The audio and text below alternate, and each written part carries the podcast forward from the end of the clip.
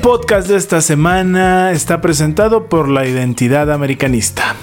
Bienvenidos a este canal del Crema Soy, el canal del mejor equipo de fútbol, el que a todo equipo él le va a ganar. Eso dejémoslo a un lado, pobre, escúchate este podcast que te vengo yo a traer. Siéntate, ponte cómodo, relájate, ven a pasarla bien, rólate ese like y también suscríbete.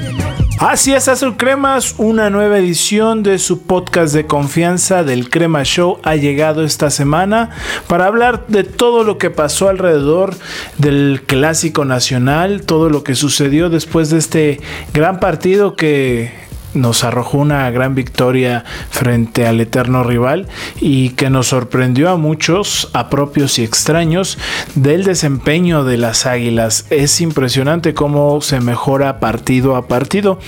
Había gente que aún pensaba que nos podían ganar.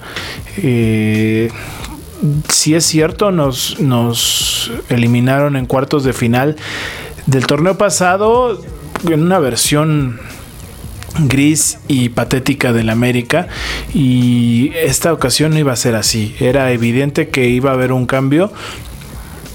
Y qué manera de hacerlo. El eh, la fortaleza del equipo eh, la fortaleza en un partido tan grande como lo es el clásico eh, me impresionó mucho. Se vio un cambio radical de actitud en todos los jugadores, de pe a pa, no hubo queja, por así decirlo. Hubo algunos detallitos ahí, pero que son propios del juego, pero en general la actitud fue formidable eh, y se nota en el resultado, un 3-0 que es aplastante, apabullante y que muestra las debilidades y las carencias del rival.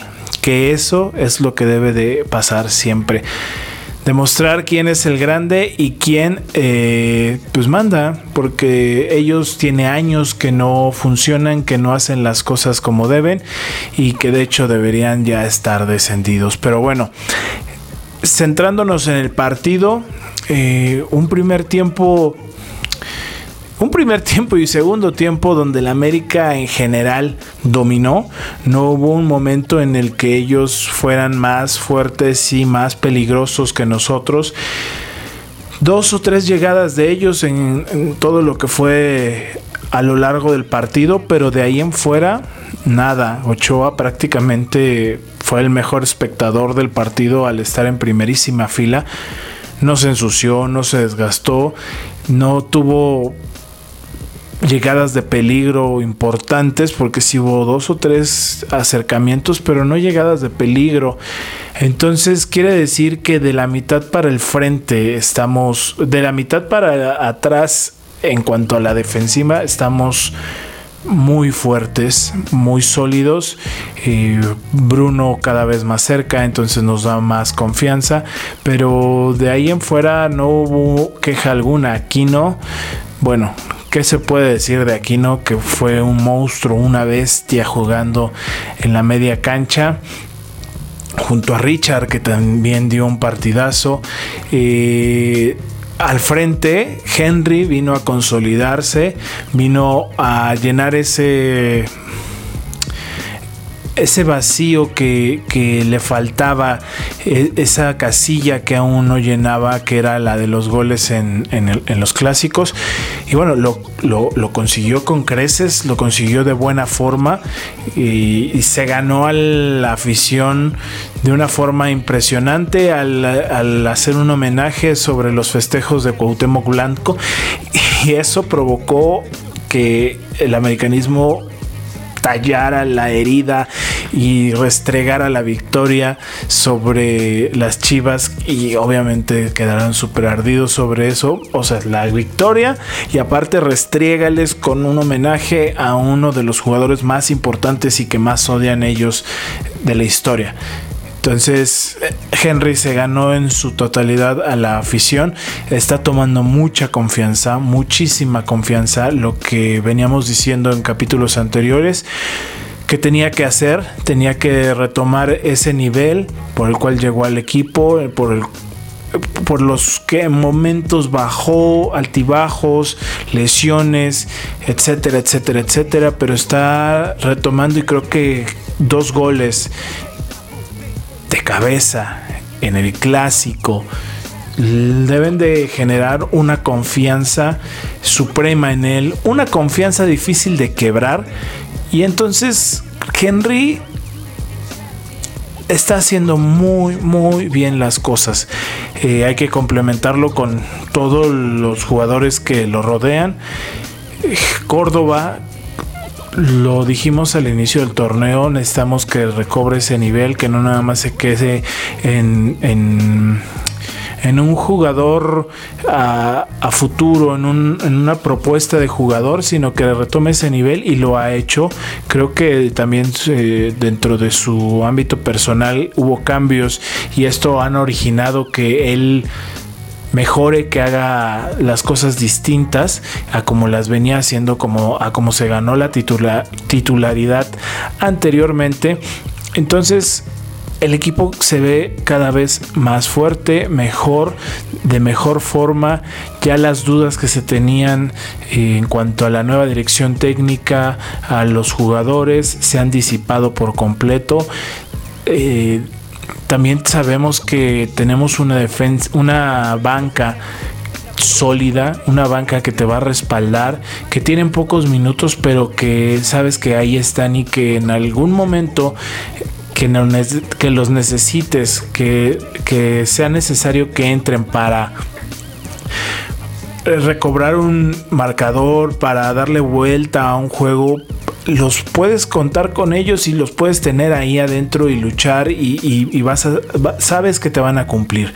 Entonces, muy fuerte, muy fuerte. Si no, si no nos hubieran quitado esos tres puntos seríamos líderes.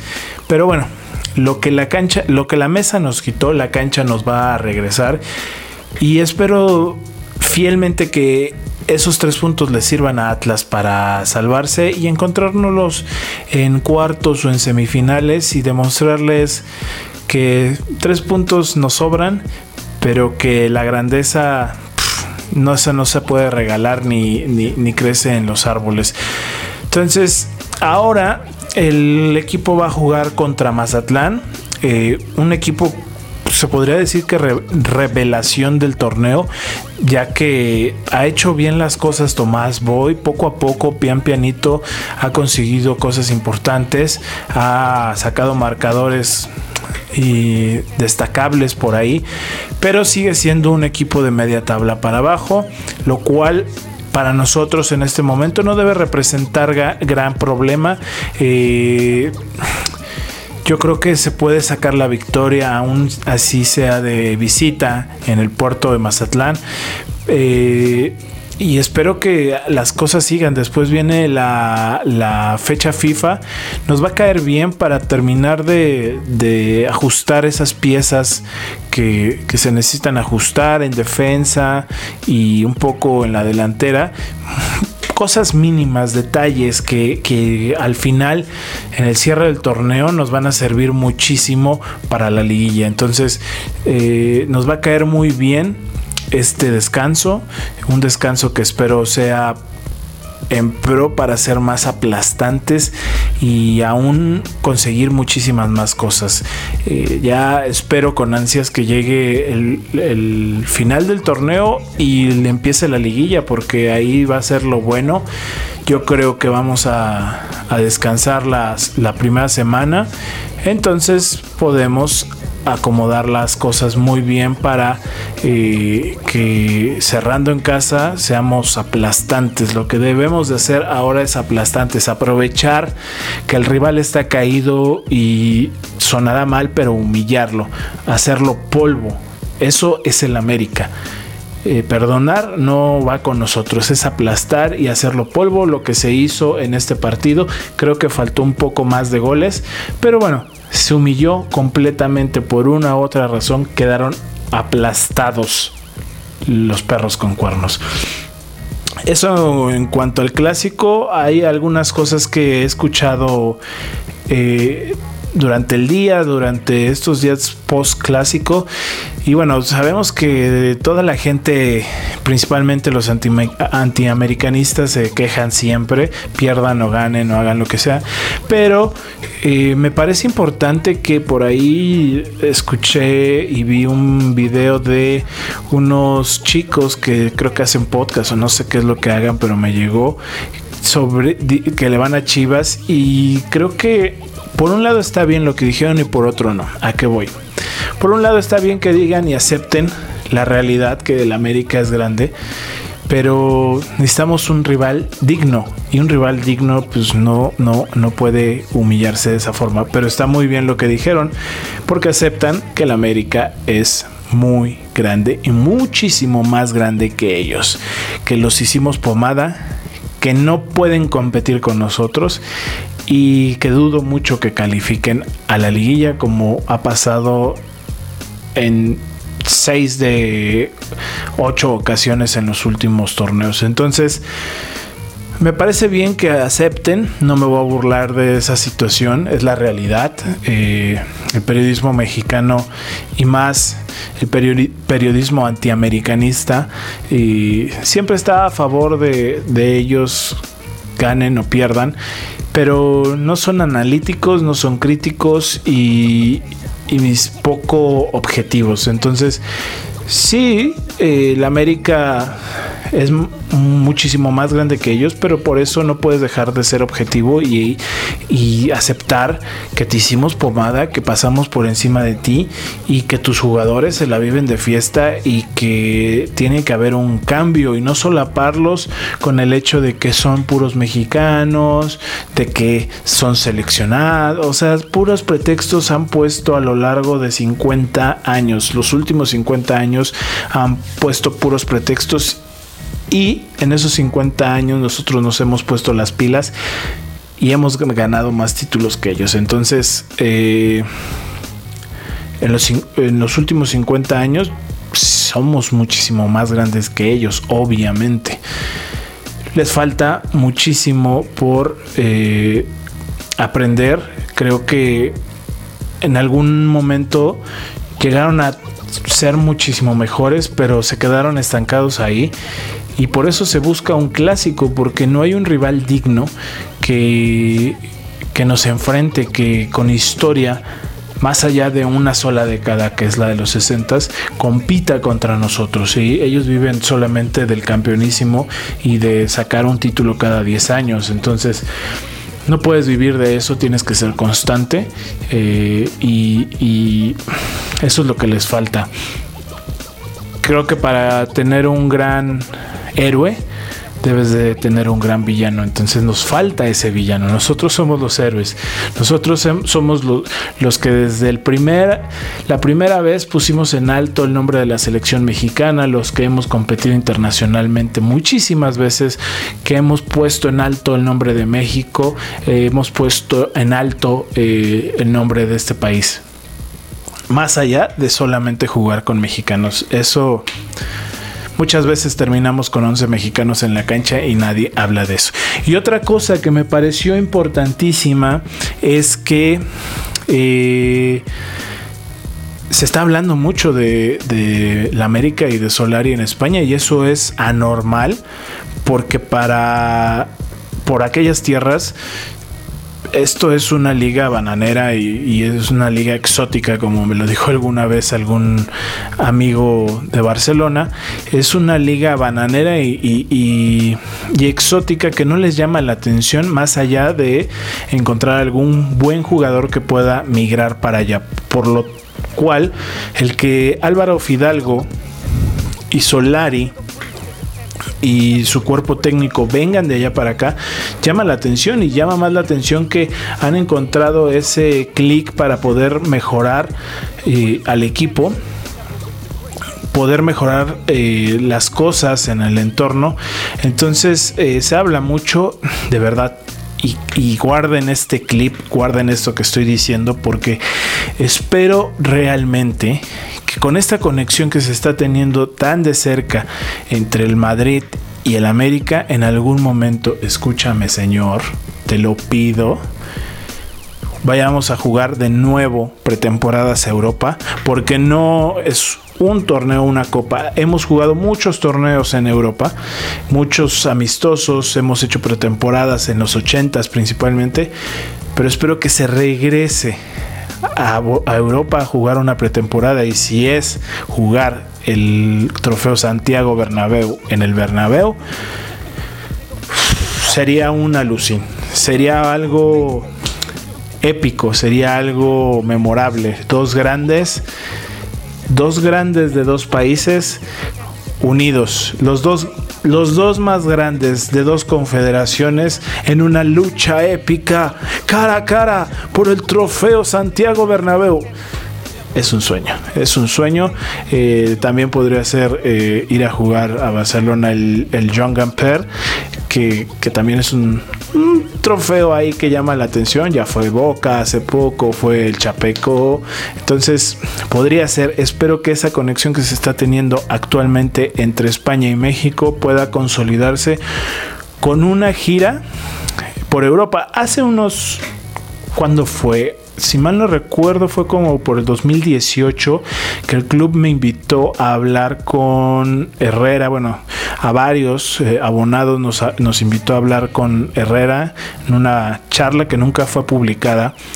Y yo le preguntaba eh, sobre la gira que estaba haciendo el Pachuca en ese momento en Eindhoven y creo que también fue España, no me acuerdo, pero fue una gira de dos o tres partidos que fueron a Europa. Y a mí me parece interesante porque te, como lo dice el Tata, te expones a otro fútbol, te expones a rivales realmente competitivos y sales de tu zona de confort, lo que está haciendo muy bien la selección mexicana en estos últimos tiempos y que ahora México va a Gales y que ya fue a Holanda y que ya fue a, Austria y esperan ir a, a, Asia.